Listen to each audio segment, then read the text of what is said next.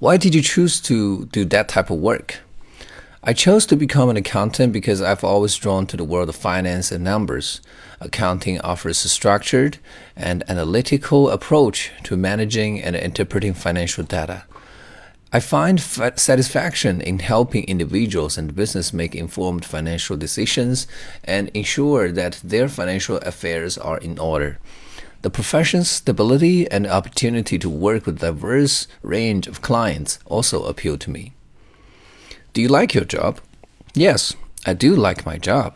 It provides a sense of accomplishment when I reconcile complex financial statements, identify cost saving opportunities, or help clients optimize their tax liabilities.